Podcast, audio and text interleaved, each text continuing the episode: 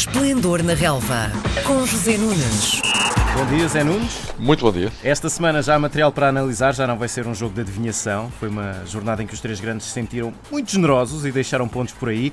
O Porto jogou na quarta-feira passada, foi a Famalicão, mas saiu de lá com uma derrota por 2-1 e 100 pontos. Do que viste, estava ao alcance dos Dragões terem conseguido vencer aquele jogo ou o Famalicão foi realmente superior?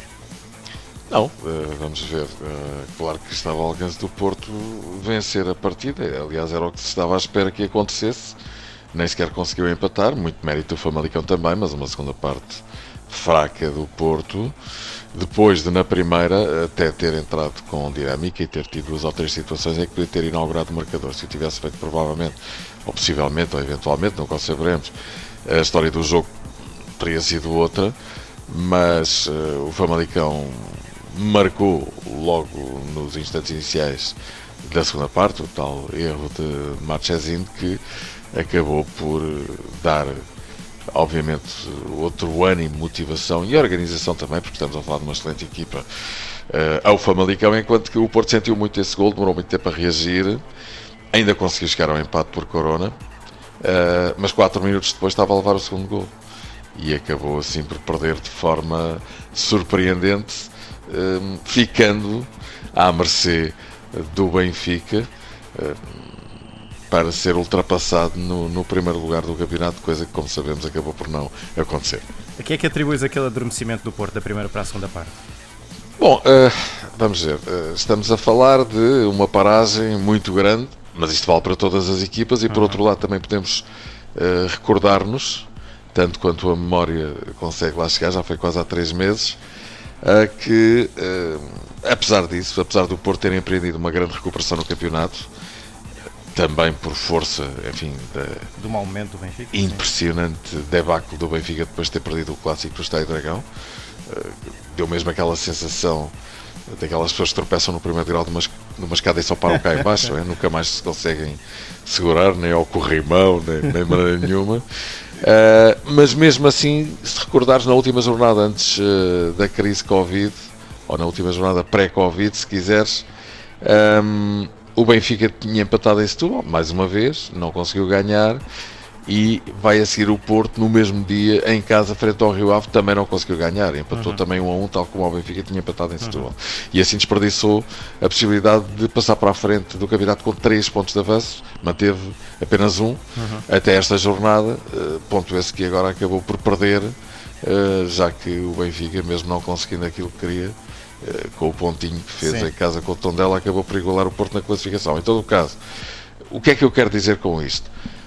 Nota-se perfeitamente uma falta de consistência das equipas grandes, principalmente aquelas que jogam para o título. Uhum. É disso que estamos a falar. Eh, e eu creio que isso também tem a ver com a perda de qualidade de ano para ano. Aliás, como se viu perfeitamente na sua performance nas competições europeias este ano. Um, ehm, o Porto e o Benfica não são, nem estão tão fortes como eram no passado. No caso do empate 0-0 do Benfica com o Tondela, uh, atribuis isso então só uh, ao mau momento do Benfica ou o Tondela superou-se no Estádio da Luz?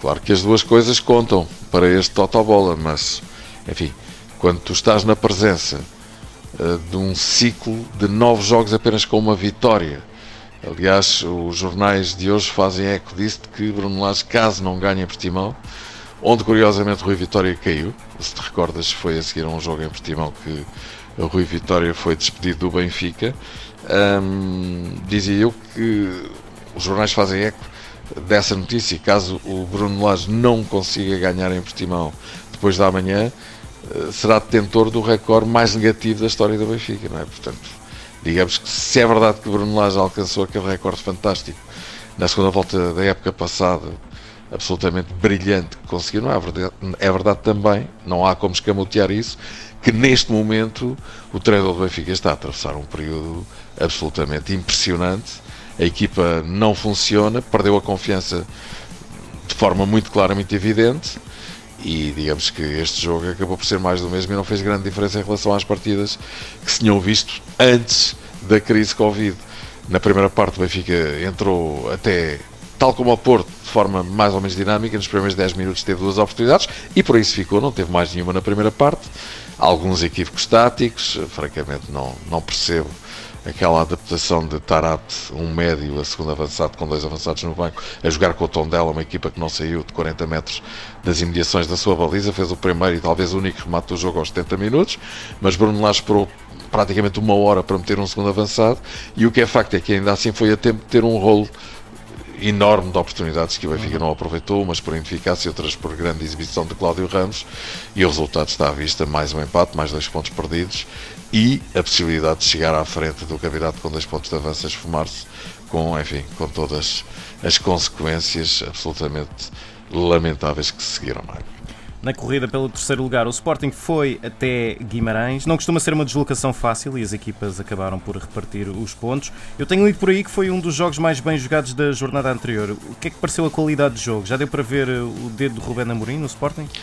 Eu concordo com essa apreciação. Eu também achei que foi o jogo mais interessante daqueles em que intervieram os três grandes.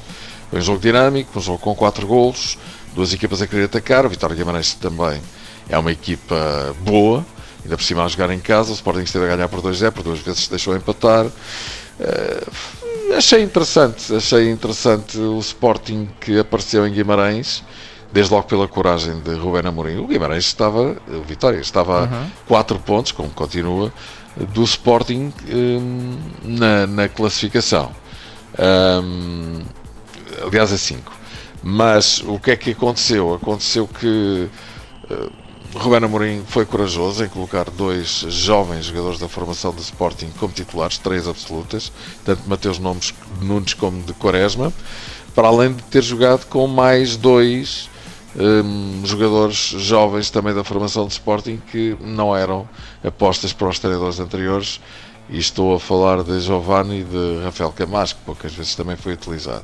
Além de Maximiano Baliza, esse já é titular há bastante tempo, ou seja, Sporting jogou novamente com cinco jogadores da sua cantera, também uma situação que há muito tempo não se via. E vi um Sporting uh, que me parece estar a querer trilhar um caminho diferente e, e, melhor, não é? Agora, claro, o jogo não era fácil, estamos ainda numa fase muito inicial de Ruben Amorim, portanto, digamos que me pareceram boas as indicações que o Sporting deu. E para a semana cá estaremos para analisar mais jogos do Campeonato Português. Um abraço, Zé. Muito bem, João. Boa semana e um abraço. Às segundas-feiras, José Nunes comenta a jornada desportiva. Esplendor na Relva, às 10h20, na RDP Internacional.